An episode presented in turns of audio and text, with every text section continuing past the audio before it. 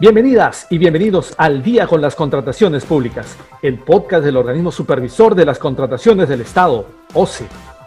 Amigas y amigos que nos sintonizan a través de la Internet, sean bienvenidas y bienvenidos a una nueva edición de su podcast Al Día con las Contrataciones Públicas, una producción del organismo supervisor de las contrataciones del Estado, OCE. En este episodio, quien les habla, Jan Velázquez, va a tener el agrado de compartir con ustedes los próximos minutos para conocer más acerca de diversos aspectos en el marco de las contrataciones públicas. En esta oportunidad nos acompaña Steve Ninahuanca López, quien se desempeña como especialista en gestión de catálogos electrónicos de la Central de Compras Públicas Perú Compras. Steve, muchas gracias por estar aquí con nosotros. Estimado ya, muchas gracias por la invitación. Yo eh, estoy atento a las preguntas que ustedes nos puedan generar de modo que podamos tener mayor información sobre este aspecto de los catálogos electrónicos. Excelente. El tema que tenemos justamente para esta ocasión abarca las funcionalidades de los catálogos electrónicos de acuerdos marco. Bien, Steve, lo primero sería saber cómo funciona la herramienta de los catálogos electrónicos de acuerdos marco. Bueno, esta es una herramienta que funciona como una tienda virtual permite o facilita la participación de los proveedores, quienes ponen a disposición de las entidades públicas los bienes y servicios que requieren para cubrir sus necesidades. Permite lograr también contrataciones más eficientes y transparentes.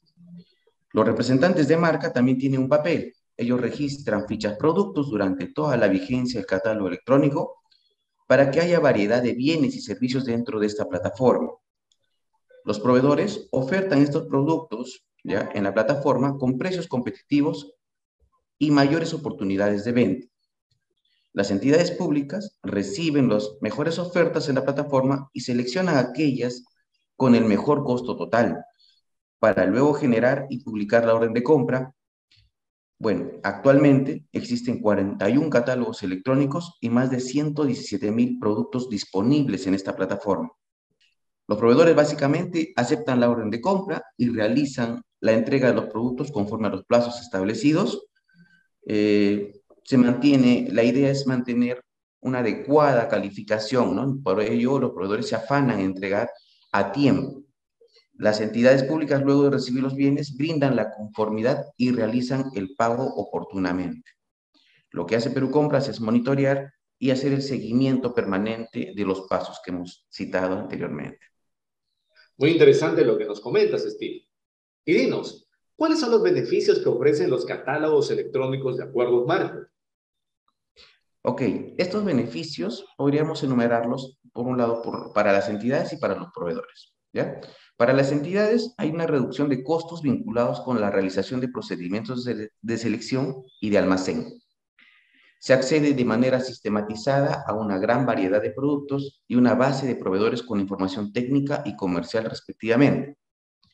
Facilita la decisión de contratación dado el uso de búsqueda de fichas producto, posibilidad de comparación de condiciones técnicas y comerciales según necesidad de cada entidad.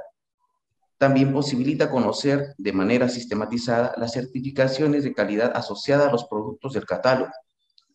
Permite también que la formalización contractual pueda efectuarse en un día y con tres pasos simples, 100% electrónicos, promoviendo la satisfacción real de las necesidades. Eh, las entidades acceden a precios y condiciones comerciales competitivas, eh, se generan múltiples contrataciones sin que éstas sean consideradas como fraccionamiento, es otra mejora y eh, la posibilidad de acceder a un módulo de gestión para el seguimiento del estado de sus contrataciones. Eso por el lado de las entidades. En el caso de los proveedores, también hay una reducción de costos vinculados a la realización del procedimiento de selección. Ellos también acceden a múltiples oportunidades de venta mediante la participación en una sola convocatoria.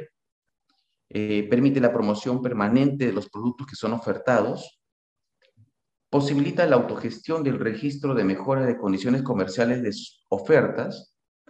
Para ellos hay, eh, una mayor oportunidad de acceso a, las micro y pequeñas empresas para que contraten con las entidades públicas. Y bueno, por último, posibilita acceder a un módulo de gestión para el seguimiento de sus contrataciones. Muy bien, ahí teníamos los beneficios. Ahora, de seguro nuestros oyentes querrán saber, Steve, ¿cuántos catálogos están vigentes y cuáles son? A la fecha, tenemos 41 catálogos electrónicos que corresponden a 25 acuerdos marcos.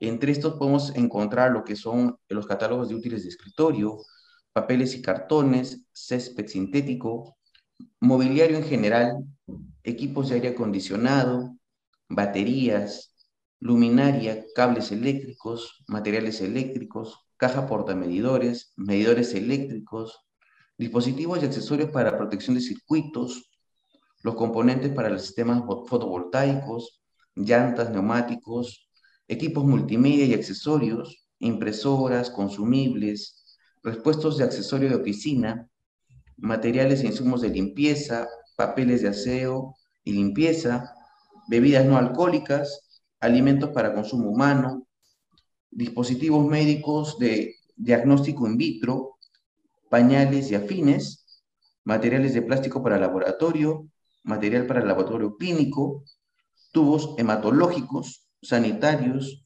accesorios y complementos, tuberías, cerámicos, pinturas. A ver, acá también tenemos eh, herramientas para usos diversos, maquinarias y equipos de jardinería, materiales de protección para la salud.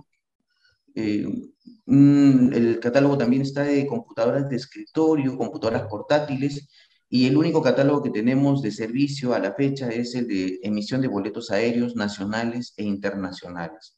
Esos serían los 41 catálogos electrónicos que están vigentes a la fecha. Muy interesante. Por otra parte, Steve, ¿qué catálogos electrónicos se están convocando ahora? La dirección, de acuerdo Marco, ha venido trabajando en, dos catálogos, ya que justamente eh, fueron convocados el 25 de julio. Estos catálogos son de productos de madera cerrada para uso estructural y el otro es productos de madera cerrada para uso en encofrados.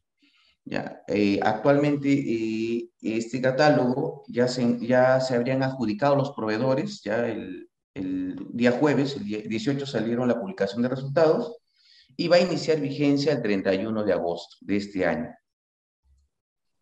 Finalmente, Steve, ¿cuáles son las nuevas funcionalidades de los catálogos electrónicos? El tipo de contratación ha variado anteriormente respecto a, la, anterior versión, ya que solo te permitía realizar contrataciones individuales, es decir, ítem por ítem. Actualmente se puede realizar compras por paquete, ¿no? Eso te permite consolidar varios ítems. El tipo de entrega también ha cambiado, tiene una mejora, ya que en su anterior versión solo te permitía, ingresar eh, a un solo destino y una sola entrega. Ahora esto se ha ampliado, eh, es posible realizar compras para un solo destino con varias entregas, es decir, entregas parciales. También para aquellas entidades que tienen oficinas desconcentradas, eh, pueden realizar compras para varios destinos eh, con una sola entrega o también para varios destinos con múltiples entregas, ¿no? es decir, por ejemplo, una entidad puede seleccionar a sus tres sedes, digamos Huancayo, Puno, Arequipa, y en cada una de ellas puede seleccionar también entregas parciales, ¿no? O pueden comprar por un año y se pueden estar atendiendo mes a mes, por ejemplo. Y, otra funcionalidad que también se está aplicando es la integración entre los catálogos electrónicos de acuerdo marco y el CIAP.